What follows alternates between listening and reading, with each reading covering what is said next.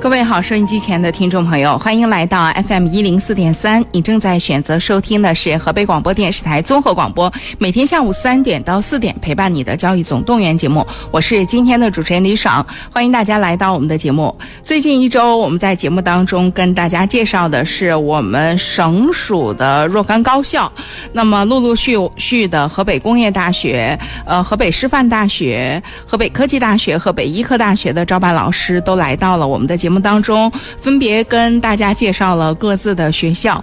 应该说，这一部分的省属高校呢，是我们省的孩子们，大多数孩子们，呃，试着会去够一够的学校。而且，呃，应该说考大学的孩子，尤其是冲击这个本科段的孩子，呃，这些学校呢，是很多人可能能够摸得到的哈。所以呢，我想也是我们很多家长朋友，呃，很关心的这一部分学。学校，那么在这一周的节目当中呢，我们陆陆续续的请到了各个学校的招办老师。虽然现在是在这个端午假期期间，但是呢，就是高考临近了啊，我相信这个假期可能很多家有高三学子的家庭也都在正常的复习状态当中。嗯，孩子们呢负责去拼尽全力考试，家长们呢在这个时候确实应该多搜集一些学校的信息。按照孩子平时的水平吧，你上下最起码要留出五十分的空间。你把孩子能够摸到的学校应该走一走，应该看一看，包括那些专业你要熟悉一下，不要什么事儿都等到孩子最后成绩出来的时候，然后。就就会很盲目，因为时间报志愿的时间其实挺短的。呃，在具体操作的环节，你可能还需要适应。然后呢，就是很多的东西，如果你只是到时才去了解的话，你就会发现，哎呀，怎么要了解的东西这么多呀？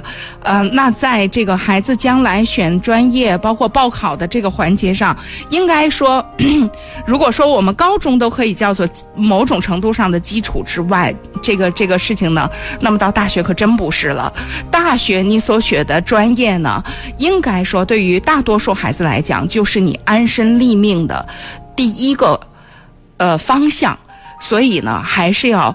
找好了，跟孩子一起来商量着，一个是看自己的实际能力分数，另外一个呢，也要看孩子的这个兴趣爱好、能力范围等等等等。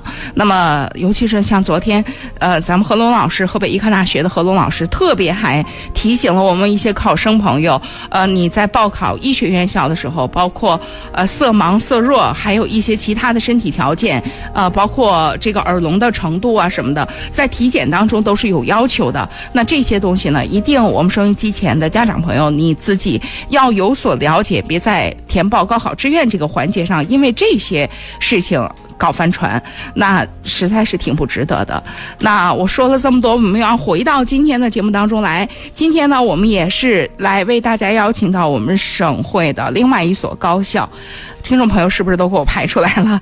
对，今天我们要走到河北经贸大学了。那么河北经贸大学呢？我们至少省会石家庄的听众朋友应该是蛮熟悉的。如果你从省会石家庄长大。恐怕在长大的过程当中，总有一年的秋天要去经贸大学的院子里看看银杏吧。那个校园还是蛮美的。那么今天呢，我们特别邀请到我们河北经贸大学的蒲孝威老师，也是咱们呃招生办的老师，来到我们节目当中，来跟我们收音机前的各位家长朋友来介绍一下河北经贸大学。也欢迎我们收音机前的听众朋友来收听，尤其是啊，你的孩子还蛮喜欢像什么金融啊。会计啊，这些专业、经贸专业的，那一定要好好听一听今天蒲老师来给大家做的介绍。FM 一零四点三，教育总动员，欢迎继续收听。好，欢迎大家继续回来，这里是 FM 一零四点三，河北广播电视台综合广播，每天下午三点到四点陪伴你的教育总动员节目，我是今天的主持人李爽。来，先认识我们今天的嘉宾，呃，蒲老师，蒲小伟老师。好，各位听众朋友，主持人你好，我是河北经贸大学招生办的蒲孝威，蒲老师。应该是这一轮嘉宾当中最年轻的赵板老师吧？啊，不至于，不不至于。啊，来，这个，呃，哎，我你接手这个咱们经贸大学的招办工作有多久了？呃，快一年了。你看，属于新手老师，对新手，新手所以你在这一年当中，其实一直在不断的了解，呃，经贸大学。然后，因为要组织很多很琐碎的，因为招生工作讲真心话是一个，嗯、我不觉得它难度有多大，但是真的是一个全年都可以很辛苦的这么一个工作啊。对招生工作是一个比较细致的工作。对啊，来，那在这个过程当中，也会不断的跟大家来介绍这个河北经贸大学。今天也是首先来跟我们呃总观的来介绍一下我们河北经贸大学吧。好的，好的，谢谢主持人。嗯嗯、在这里我首先跟各位听众来介绍一下我们河北经贸大学的基本情况。嗯啊，我们河北经贸大学是河北省的省属重点骨干高校，嗯啊，也是一所以经济学、管理学、法学为主的多学科财经类大学。嗯啊，我们学校是由河北财经学院、河北经贸学院和河北商业高等专科学校合并组建而成。嗯至今有六十多年的办学历史。嗯从我们学校的办学历史中，也可以看出我们学校的这个主打招牌在嗯经管法啊。嗯然后我们学校现在是位于滹滹沱河畔，啊、是占地两千九百五十亩，嗯啊、绿化面积达百分之四十以上，是被誉为花园式校园。刚才李老师也说过，嗯总会有石家庄市或者是其他地方的人去过我们学校，参加过我们的银杏节啊。对，是真漂亮是吧？对，非常非常的漂亮 啊。然后就是银杏节也是有，嗯是我们学校的一个主打招牌嗯嗯啊，所以说也是非常漂亮啊。嗯所以说，就我们花园式的这个学校嗯啊，嗯也是在省属骨干高校中不常见的啊。是所以说这是呃，不管是平时游玩，或者是来考入我们学校，这都是一个非常好的去处嗯啊。嗯，然后我们学校其实是有十五个本科学院，十五个本科学院，对，然后有四个教学部。嗯还有四十多个实体和非实体性的研究机构，嗯。啊所以说这是我们学校的一个基本情况。嗯，这是大家可以这个整体的来做一个了解。那么接下来就是因为刚刚说了，我们更多的就是其实它是这个财经类的大学啊、这个财经类的大学呢，它就就跟那个昨天我们请到这个医医学类的大学，就是它相对来讲其实是很专的。呃，当同学选了专业来进入这个我们学校以后，呃，就呃选择了一个大项。就是，其实就是您，虽然各个学校都说你还可以再细调小项，但是其实大项是是选择了的。在这个大项当中，我们河北经贸大学当中的一些这个，呃，主干的专业，或者是比较受欢迎、比较关注度比较高的专业，来请蒲老师给我们介绍一下。好的，好的。嗯呃，我们学校其实是呃有很多的重点学科和优势专业的。嗯啊，比如我们学校有十个省级重点学科，嗯啊包括产业经济学、会计学、企业管理、理论经济学、金融学、财政学、经济法学、行政管理、伦理学和应用统计学。嗯其中产业经济学是我们河北省的优秀重点学科。嗯。而呃，再介绍一下我们的优势专业，嗯。像我们的优势专业其实是每年数量上呈增长趋势的，嗯。优秀专业的这种质量和品牌效影响力都是逐年的提升的。嗯。比如在“十一五”到“十三五”期间，嗯。我们学校共有二十个专业获得过省级以上荣誉称号，其中国家级十一个，省级九个，嗯。占我们招生专业的百分之三十五，涵盖十三个学院。嗯嗯。呃比如说呃会计学、法学、财政学、贸易经济、金融学、工商管理、旅游管理和新闻学，这就是我们学校国家级的一流专业，嗯啊都是呃每年都很受家长、考生，还有说呃在就业的时候受企业非常青睐的一些专业。嗯嗯啊嗯这是我们学校的这种学科和、呃，但是这个一般来讲，就是说，呃，我们学校传统认知上的这种金融。会计这种财经管理类的专业是受欢迎的，但是这些是大家都知道的，就像他们医学院一说去医学院都是想着去临床一样，对，一说去经贸大学，那你肯定学会计啊，是吧？就是这样的想法啊。对，但是呃，我个人认为啊，我们学校的还有法学、计算机，法学也是一直是经贸大学的一个传统学、传统优势学科。嗯，对我们是经管法嘛。嗯，这个，但是我们学校的计算机啊，比如说数据科学与大数据技术，啊，电子商务、资产评估、旅游管理，也是我们学校的特色专业啊。对，电子商务什么的，经贸大学应该是在本省是比较早的。对对对，因为这些。特色专业，呃，一是就是省内开设的院校比较少，嗯，二是它整个的这个行业、这个产业的发展还是比较有优势的，嗯啊，所以说这些都是呃值得考生和家长提前去关注的一些专业。然后我们有一个感觉啊，就是，呃，经贸的孩子比较活泛。就是包括就是在校园当中，比如说，呃，就是一边读着大学，一边就创业，一边搞项目啥的，真的是经贸的孩子比较多，因为可能跟学的东西也有关系。是不是学校从政策啊什么的也给孩子们支持？对对对，我们学校有那个很多的创业孵化或者是扶持政策。创业孵化政策是吗？对，然后我们学校就是有一个创业孵化园，其实就为创业的学生提供了，就是免费的提供场所、办公设备、水电暖呀、互联网呀等等。就是它整个创业园是它的管理制度也是非常完善的。啊，据我所知啊，大概有七十多名专家，就是呃。校内校外的专家，嗯，有做创业导师，啊啊，所以说对我们学生这种创业扶持啊啊是非常有帮助的。对，真的有志于就是或者想做这个尝试，就是在经贸是可以找到土壤的。大学生创新创业项目这种获奖，我们学校是非常多，是吧？就是经贸就是给人这个这个感觉，就是孩子们相对来讲就是可能跟真的跟学的专业也有关系，因为你学了半天经济或者学了半天啥，你总是想上手试试。是，对对对对，我们的就是各种就是各个学院的，包括上至呃我们的院长书记，下至我们的辅导员，还有专业老师，都是就是对大学生创业、就业、创新这一块儿，包括互联网加啊，包括很多的这种学生项目是非常非常的支持的啊，有甚至有。每每年都是有院长、书记去带队去做这些互联网加，做这些大学生创新创业的项目。嗯，所以说我们的学生，这是我们学校的一个优良学风吧。嗯嗯，这也是特别值得推荐给我们这个呃各位听众，尤其是各位家长朋友，可以对学校的整个的这个状态啊有一个了解。其实这个，呃，因为在呃今天的这个时代，有有很多孩子呢。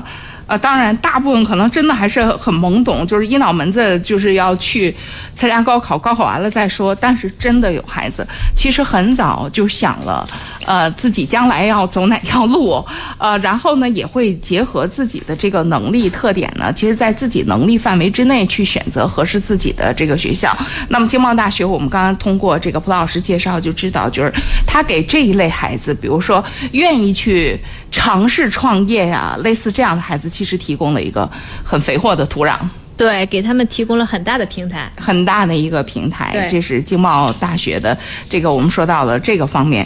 嗯，经贸大学的，我记得新闻也应该是不错，包括我们台里边正经有。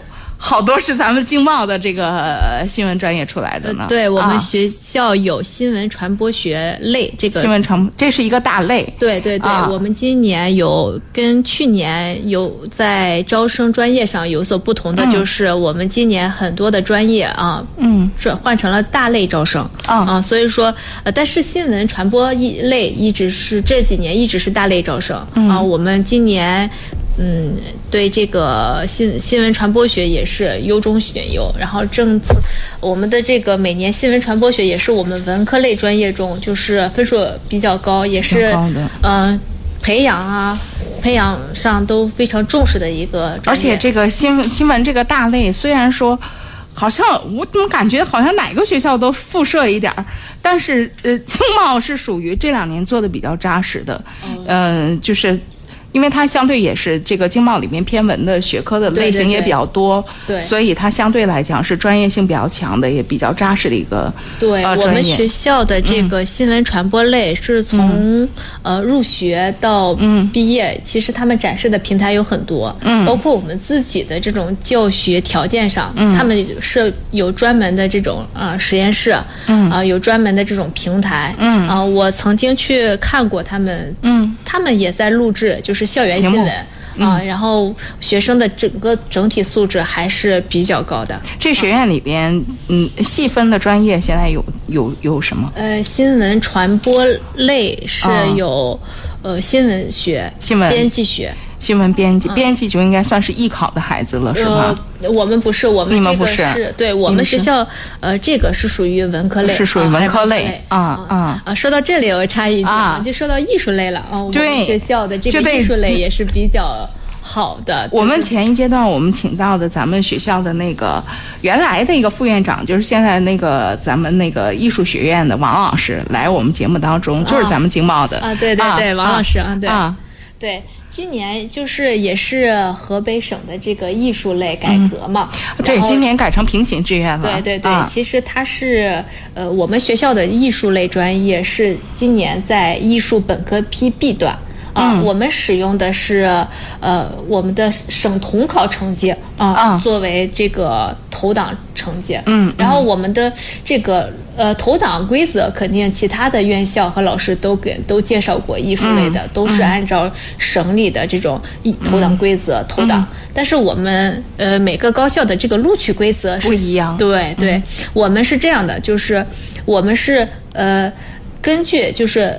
考试院投档到我校的这个进档考生中，嗯我们是按照考生的专业成绩择优录取去进就是文过业专排，是这个意思吧？对对就是文化课有一个基本的这个，呃，因为他投档到我们学校，肯定啊。是就是一般来讲就是都是就是都够了对，对都够了。然后就是就是能有机会投过去了。对。之后，然后呃，比方说我们的名额是二十个，那就是从专业课的成绩对对对，走前二十的专业。选择是按照你们的专业课排名，嗯你的专业分比较高，就比较占优势对了先把你录取到你你的专业，嗯。你你的第一志愿去，啊，嗯嗯。所以说这个可能是我们跟其他高校呃不太一样的，嗯嗯，这个嗯，所以说，呃，今年在报考志愿的时候，特别是艺术类的家长，还是特别要关注一下，就是每个学校的这个艺术类的录取方式都不完全一样。对，嗯录取规则好像就是真的是，就是每个高校都有自己的情况。对对对对，嗯，嗯然后这里还要再说一点，就是我们也遇到过这样的情况，啊。就是我们学校的舞蹈，哦、舞蹈其实就像那个一、呃，昨天一大的何老师说的，啊他们也是有一些、呃，比如说嗯眼视力的要求啊啊我们是有身高的要求。啊，舞蹈有身高的，要求男生身高不能低于一七五，女生身高不低于一六五。啊所以说，呃，以以前的时候也听过，嗯或者是我们在录取的时候也也会发现，就是嗯真的有这种，就是你的身高你就没注意人家的要求，或者想想，哎呀，万一我们过了呢？对，所以说这个是肯定。是这种侥幸心理不可取的。嗯还是一定要看好每个学校的这个录、呃艺术类的这个简章嗯千万不要把孩子这个报志愿的事情，嗯、抱有侥幸心理。嗯啊觉这一定是需要提醒家长注需要意的提醒家长啊因为高考嗯报志愿确实是一个非常非常关键的啊、嗯一个事情。嗯所以说这个是啊。嗯，这是今年特别要提醒到这个大家的。呃，我们经贸大学当中，呃，有就是有有一有纯理的吗？有，我们学校有，比啊如说数学类啊有啊数学类计算机、计算机类还有管科类的某些专业，嗯啊，经管类的对都是一部分纯，对。啊纯理的，对啊。纯理有有一大部分是文理兼收的，呃，对我们学校大部分就是都是文理兼收的，嗯。啊，比如说金融学、会计学，嗯啊，比如说旅游管理类的，啊，管理嗯。类大部分都是文理兼收的。嗯，这是这个。哎呀，这到明年的时候，你们整个的这个变一变化也会很大，因为明年的高考政策变了，那整个的录取可能挑战也都挺大的哈。对对对，啊明年是啊按照新高考学校、啊对这样的录取规则。啊所以说，今年呢是高考的这个批次合并，啊每年都带给我们很大的挑战。新的挑战。对，其实带给家啊长和考生也是很大的挑战。今年这个批次合并对我们这个经贸大学，呃，有没有什么直接的影响呢？呃，我觉得每个高校都差不多，因为嗯。都是我们这个本我们学校是骨干类高校，嗯。执行的是本一批次的这个录取分数线，嗯嗯。但是批次合并之后。呃，肯定是有部分专业的这个呃是会失去一些就是批批次的这种保护线，啊嗯嗯就是纯我以我们专业的这个实力嗯。去跟呃专业去竞争，所以说呃。在嗯，有些家长在考虑的时候，可能对呃我们学校的某些专业会可能有一些有一些专业可能会折，就是你在你的学校里一个弱势专业和在一个呃可能学校层次不如你们高，但是人家专业很牛的，对对在这个选择当中可能，会有比如说我们学校的边缘专业啊肯定就嗯比一些学校的这种呃他们的优势专业，我啊们肯定是竞争力肯定会有有一些冲击吧。所以今年年呢，要特别要提醒我们这个收音机前的这个家长朋友，因为你这孩子，我尤其我们大部分孩子可能就在这个，呃。呃，省属的这个高校当中，五百大几十分的这个这个范围之内的孩子，这是你最要有的研究的。因为你再高，你六百五六十分，那其实你也不需要研究太多，当然也需要研究啊。但是五百五六十分的这个变化变数是特别大的，你一定要搞清楚了哪个专业呀，还有这个哪个学校啊，把这些背景资料对更多一点了解。对，嗯因为今年还有一个特殊的情况，嗯。就是以我们学校为例，嗯。呃我们学校优势专业，大家可能都更多的是说是会计学和嗯金融。金融学类，嗯。但是我们学校去年在呃会计学招生的时候，嗯。我们是按照工商管理类去招生的。哦，是大类招生。对，对，嗯。今年我们就把这个大类啊、呃就已经就是嗯变改变了一下，所以说就变成了呃呃会计学、审计学和财务管理三个专业。是我们原先的这个工商管理类的这个专业，嗯嗯它执行的它的分数跟去年的这个呃工商管理类的分数是一样的。我们今年的工商管理类是呃我们学校工商管理学院的工商管理啊啊、这个他们人力资源管理啊、嗯。呃这个市场营销啊、嗯。还有这个文化产业管理这个嗯。四个专业嗯。合并成了一个工商管理类，哦跟去年的工商管理类又不太一样，哦所以这个分数呃就。执行的不是去年工商管理类的这个专业，那你预测会怎样？会发生什么变化？呃，我如果说就是这个，嗯就是很希望就是家长嗯就是和考生们就去注意一下，就是嗯每个学校去年招生的这个专业和专业类是否跟今年是同一一样的。如果是有像我们学校这样有所调整的，那就可能这个分数就会有所变化。嗯。如果说往哪儿变还不好说。对，对 然后嗯。以我对我们学校的这个，如果做功课的话，我们嗯学校肯定是会计学这个专业分数要高一些。啊但是工商管理类的这个专业其实也是很优秀，嗯。但是相对而言可能会偏低一点。啊。所以他可能会，因为在大类报的时候，他可能会拉低分数线，是这意思吗？对对对啊，那其实是给孩子们提供了机会的。对对，是这个意思吧？所以就是说，大家你在这个，你可以关注一下，就是说，你孩子很可能就是跟去年比起来，同同样的名次、嗯位次，那你很可能会摸到呃市场上反响更好的专业了。对，所以啊说这个就是很多学校都在嗯用大类招生，所以说还希望家长就是好好的就摸一下各个高校的这个脉、啊，然后去多多做一些功课。嗯啊，我们招生办各个高校的招生办都已经呃严阵以待了对 啊，就啊等着大家来问了。等着大家来问了。对对对嗯。好吧，那我们就等着大家来问。你们到时候今年因为又跟往年不太一样，往年呢，因为基本上可以在各地，呃，尤其是各地市的一中吧，基本上都会有现场的这个高招会。对呃，今年恐怕要够呛。啊，对，啊今年我们疫情的原因，啊我们呃还是根据棘手准备对对对，做了好几手准备。做了好几手准备 啊。对，还是呃，就是如果说呃今年这个看具体的这个。嗯，疫情发展吧，啊然后我们也是就是往线上线下都有所考虑，但是啊具体的还得等政策啊。啊，得得等一下政策。嗯啊。嗯，好，我们先进一下广告，广告之后呢，在我们节目的后半段，因为前面我其实是，呃，作为一个外行替着大家在问，后面呢，我觉得可以作为一个更外行，我们请蒲老师来自己介绍。关于我们河北经贸大学，蒲老师还想介绍给我们收音机前的听众朋友一些什么样的内容？呃，包括在这个学校的整个发展和专业建设上，也包括在每一年都多多多少少有变化的这些呃专业调整啊，一些专业认知啊这些方面呢，呃，蒲老师您可以。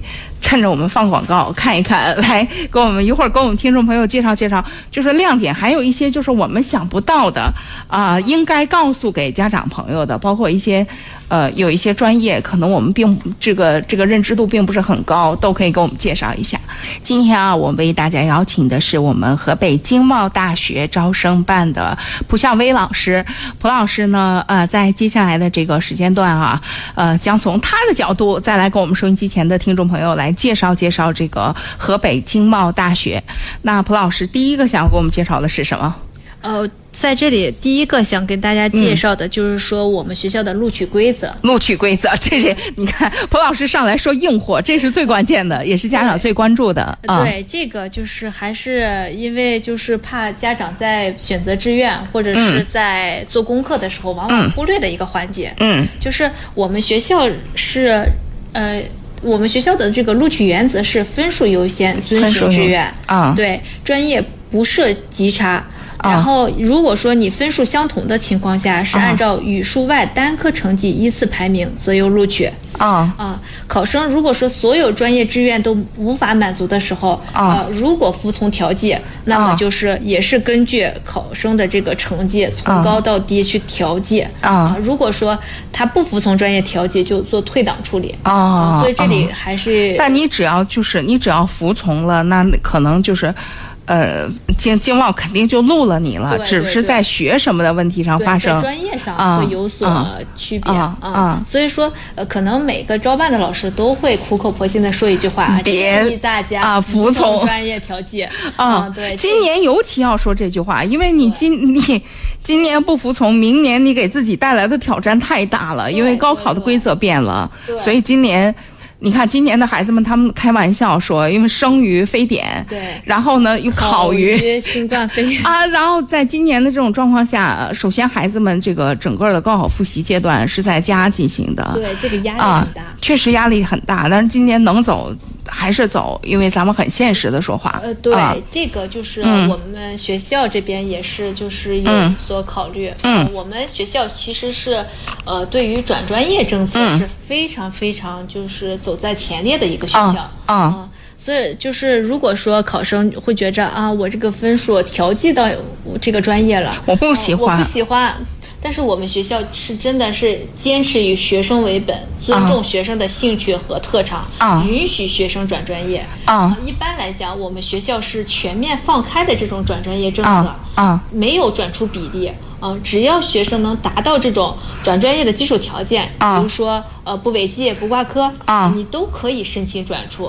啊但是你是否能转成功呢？转入还是啊需要看看你的这个接收学院的这种条件。啊啊一般我们学校的就是金融啊、会计啊专业都会每年的这个接收比接收呃人数还是站在一到两个班儿，还是人数不啊，就就是上着上着就要多出一两个班来，再转到这个专业对，是所以？说啊、所以说就是学生，而且这个呃转专业的这个机会也是在你大一第二学期啊结束，大第三学期开始之前啊会进行转专业。是要考试吧？也呃，一看具体转入学院的这种政策，啊有的啊学院是根据你，呃，大一一整年的这个成绩啊去排名，啊有些学院可能要加试一下，比如说啊数学、外语啊，这就是相对对偏理的这个还是要考一考，因考核一下的。呃，否则你转进去也费劲，你对跟不上啊嗯啊。我们学校还有一个就是啊。给学生的这个一个很很，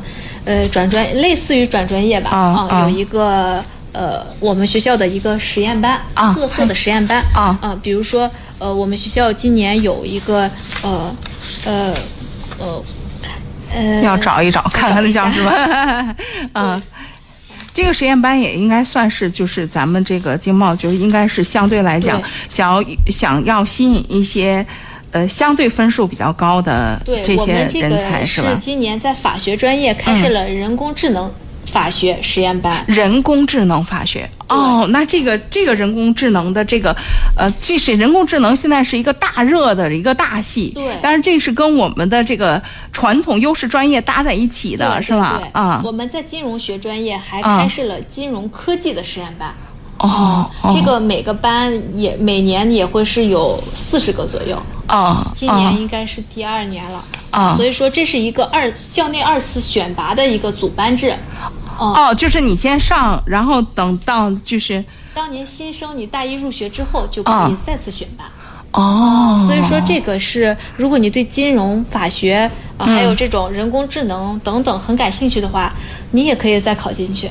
嗯。都是一些这是我们就是肉眼可见，就是凭我们的想象力就能想象得到，在接下来的这个对对。呃就业市场上会很受欢迎的对对一个。对，我们啊这些专业的师资，包括实验班这个师资是非常、呃，应该说是嗯，就是特别受重视的。所以它不是在这个高考之后按高考成绩组建的这个实验班，对。是孩子们正常录取了之后对，然后你有一个努力的空间，对对对你再经过排序，你又有这个志愿，你就可以去，是吧？对对对，所以说啊有很多次机会来啊做出你的专业选择。啊，所以这还真的是蛮人性化。你看昨天，呃，这个医科大也来讲，因为医科大有本硕连读，对。啊，但是本硕连读他从一开始他选的就高啊，对 那我们这个就是虽然他就是本科段的，但是他确实有一个呃细分专业的优势，对对对，嗯所以说对有很多的这种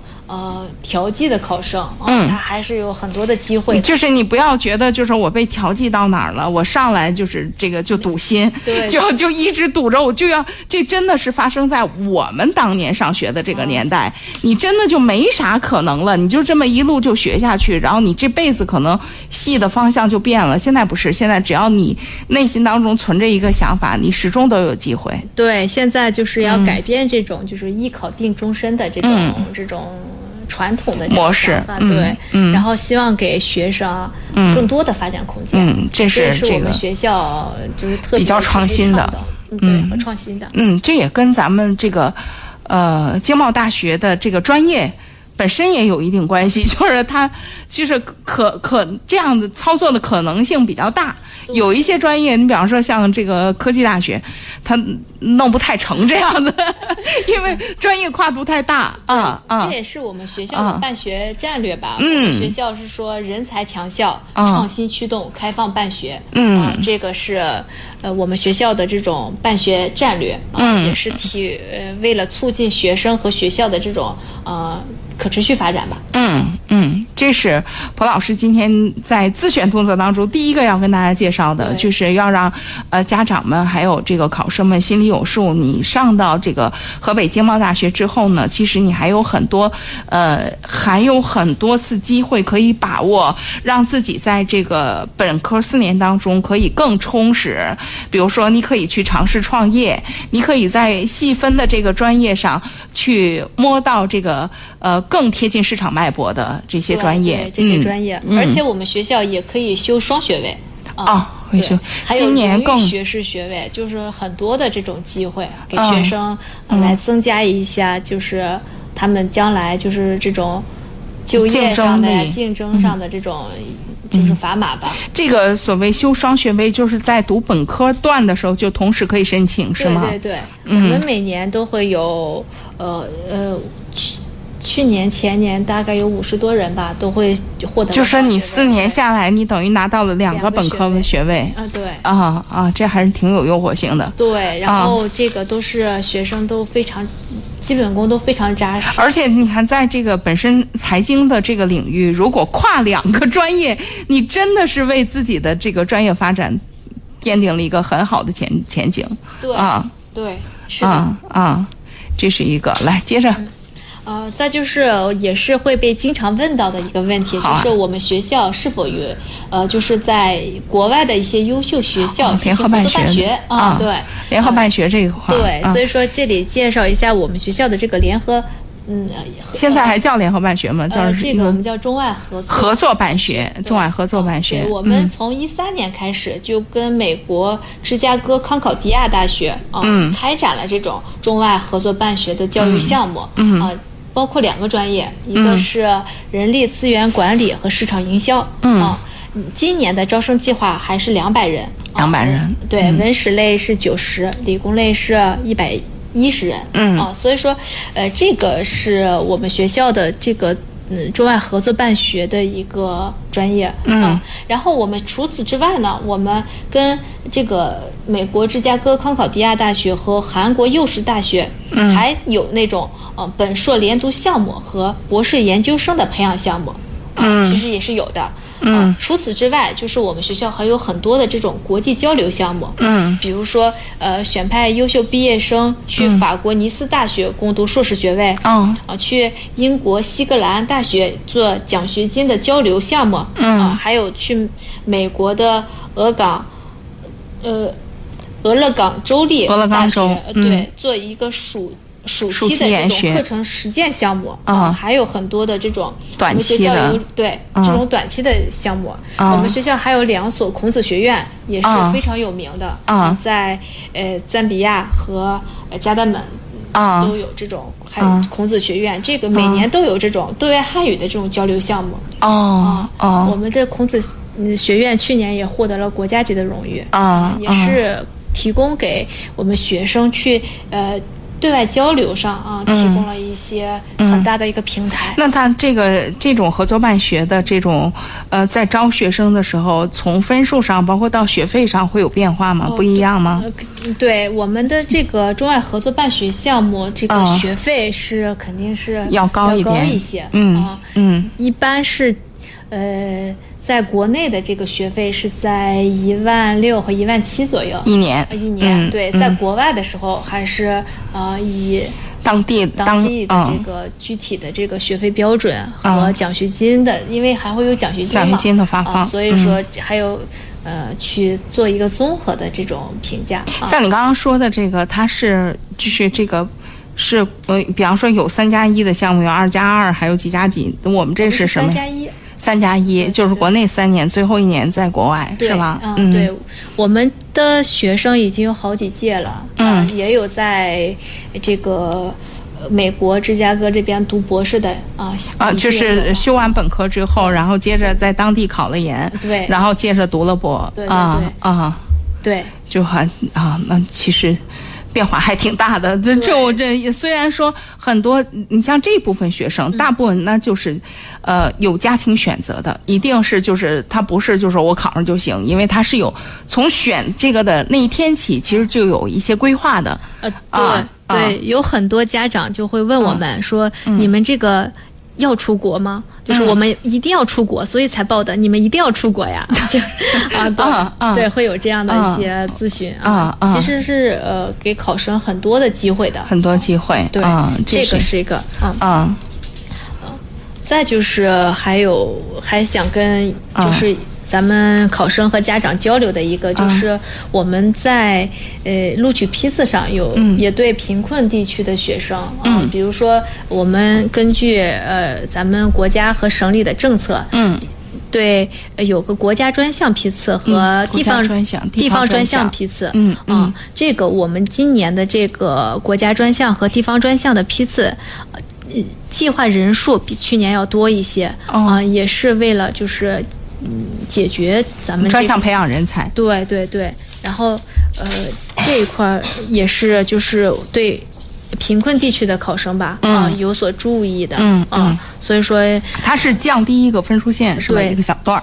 嗯，一般情况下，就是国家专项和地方专项的这个分数，呃，会比我们本一批次啊、原先批次分数会稍微低一点点啊、嗯所以说这也是为啊、我们的贫困地区的一些特殊考生提供了一些机会。啊因为真的是给他提供一一个机会，因为这个我们大家都知道，高考的时候就是一分儿一操场人，就是吧？那在这个就是在我们的这一段呢，啊，刚好是一分儿一操场人的这一段，对啊，那差这几分就会给一些孩子正经提供了一些机会，啊，当然这些机会呢，这个国家专线和地方专线应该都会有一些这个对于孩子们的毕业有一些政策要求吧？呃，没有，没有。就是专项对。来啊来让这些地区的考生对。有一个去触摸到这个高等教育的机会，对是吧？就是农村和贫困地区的学生，然后给的一个优惠政策。我们每年也是响应国家和省里的这种号召，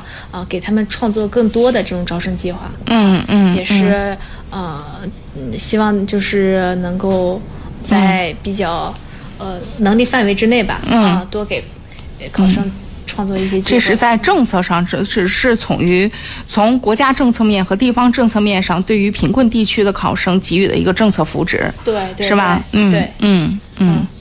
这方面可以，嗯，这就是，尤其是在一些呃贫困地区，包括你像我们省的一些，呃传统的，就过去说章程地区，真的要认真考虑一下，要多在当地多问问，因为有些孩子们往往不了解，这个家长要多跟老师，包括当地的这个教育部门要亲自去过问一下，可能会有类似这样的一些政策要求。嗯。对，因为这个嗯。都是要有公示期的，嗯所以嗯说还是希望考生家长看看，对，啊你别是贴在那儿，你也不关注，说跟我们没关，就我们就凭成绩去冲了，可能就刚好跟你有关。对啊对对，啊。所以说还是要嗯。就是抓紧时间，嗯。多对政策要了解，了解一下，嗯对，嗯嗯。啊，来，第三项有没有说要给我们介绍的？啊，这个呃，再给大家介绍一下我们学校的这个就业和考研情况，也是一个对呀，这也是家长们特别关注的一个呃。哦，哎，你每年就是因为这这个是刚刚开始做这工作啊，我自己感觉就是，呃，昨天这个何龙老师来说到了一个最直接的，如果去直接面对考生家长，第一件事儿就是我们家孩子多少分儿考你们学校能不能上？对，这是第一个问题。可能再对这个事儿有研究的，第二个问题就是你。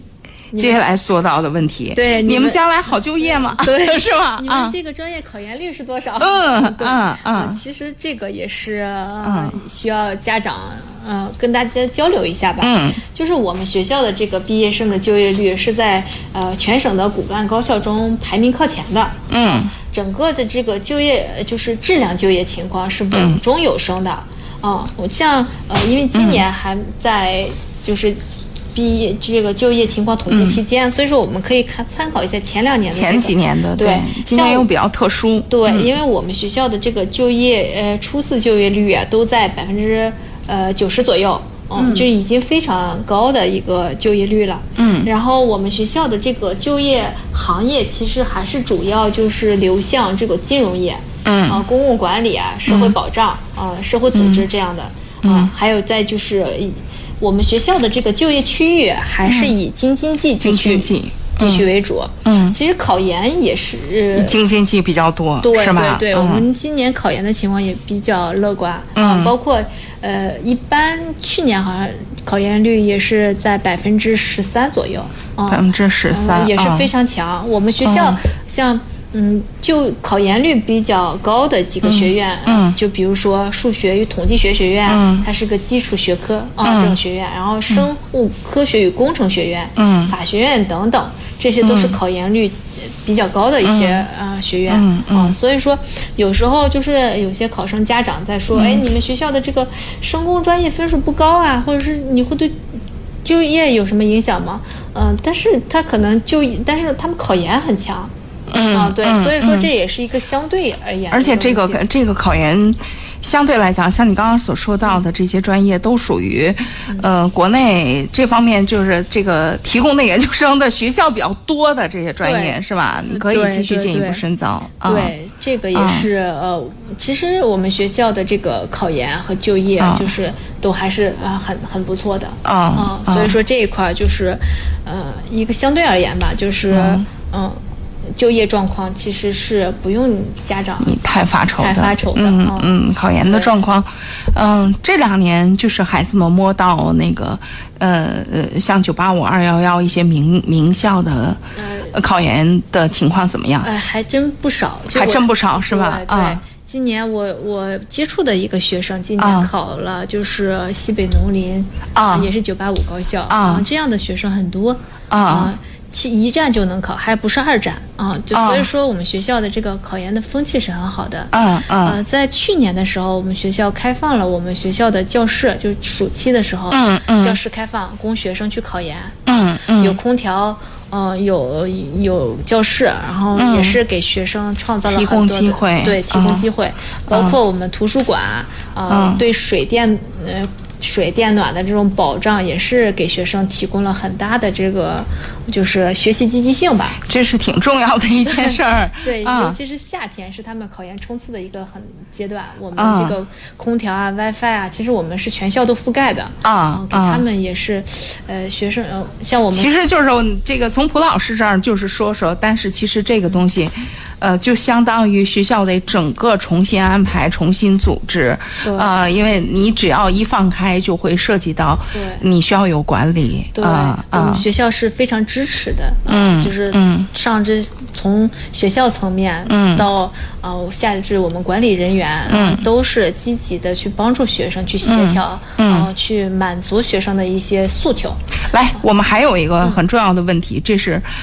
这是我们河北科技大学的这个郭老师来的时候提到的，说要给我们学生们介绍介绍我们学校在哪儿，因为他们学校因为搬过家，特别突出的这一点，嗯，因为很多，尤其是因为这个科技大学，呃，这个也有很多就是这个老学生印象当中，科技大学还在我们对面呢，你知道吗？对对对，因为嗯。我们也涉及到这个，也涉及。到啊，对我们嗯。学校是有三个校区，啊，有一个也在我们对面来着，那个商专是吧？啊，嗯对对。对，是我们学校的这个嗯独立学院，啊河北经贸大学经济管理学院。现在叫经管学院对是吧？对，嗯它是在咱们红旗大街、嗯啊。然后我们是在北校区，北校区呃对，在我们是在学府路上。啊，学府路上，哦对嗯，坐车幺零二是吧？呃，我们坐幺幺二、幺啊幺幺二，嗯，都能到。啊，对，所以说对，所以说我们我呃幺幺七这个呃这个幺幺二这个就是我们学校的领之前也是我们学校领导特别重视的一件事情，就是嗯。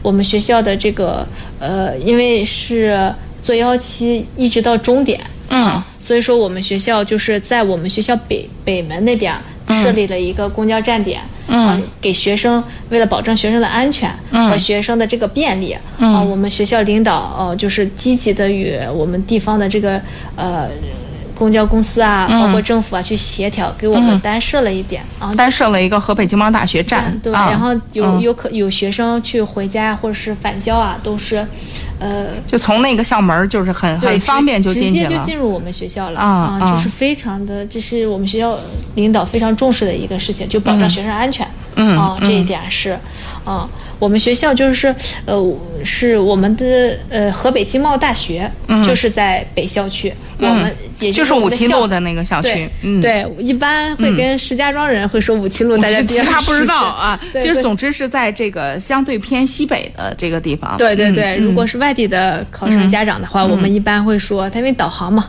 所以一般都会跟他们说在学府路上啊，对，现在叫学府路，对，或者在学府之路上，对，啊不然你说五七路，大家没人知道啊。对除非是现在叫学府路。对，在学府路上，学府路上是我们的西门，嗯啊，嗯。然后在学府之路上呢是我们的南门啊，有哦两个学府之路。哦，，对，哦，我都不知道。呃 啊，对，啊以前的这个啊。呃，这个南南南门是在这边啊啊啊，所以说这是两个，嗯一般学生住宿的话都在西门下。啊啊。所以是两个门啊包括就是想去我们学校，啊。呃，银杏节呀，你要啊去我们学校游玩呀，我们这个校门是都打开的，两个校门都打开啊，可以直接进人进啊，今年他们那个像什么科技大的樱花啊都没看上，我们非常期待着今年的这个银杏，我们能去到经贸大学去看一看。对，我们也期待着啊，经贸大门常打开。啊，也非常这个谢谢蒲老师今天来跟我们收音机前的各位家长朋友啊，这么这个轻松愉悦的来给我们介绍了河北经贸大学，真的有，我跟你讲，你真的是有河北经贸大学气质的 老师，谢谢啊，呃，也呃很希望等到真的到招生季来临的时候，呃，如果可能再邀请你来啊，到时候就接大家的热线了。没有问题，啊我们严阵以待。严阵 好，也谢谢大家今天关注收听我们的节目，我们今天的节目就到这儿了，感谢大家，我们明天同一时间再会。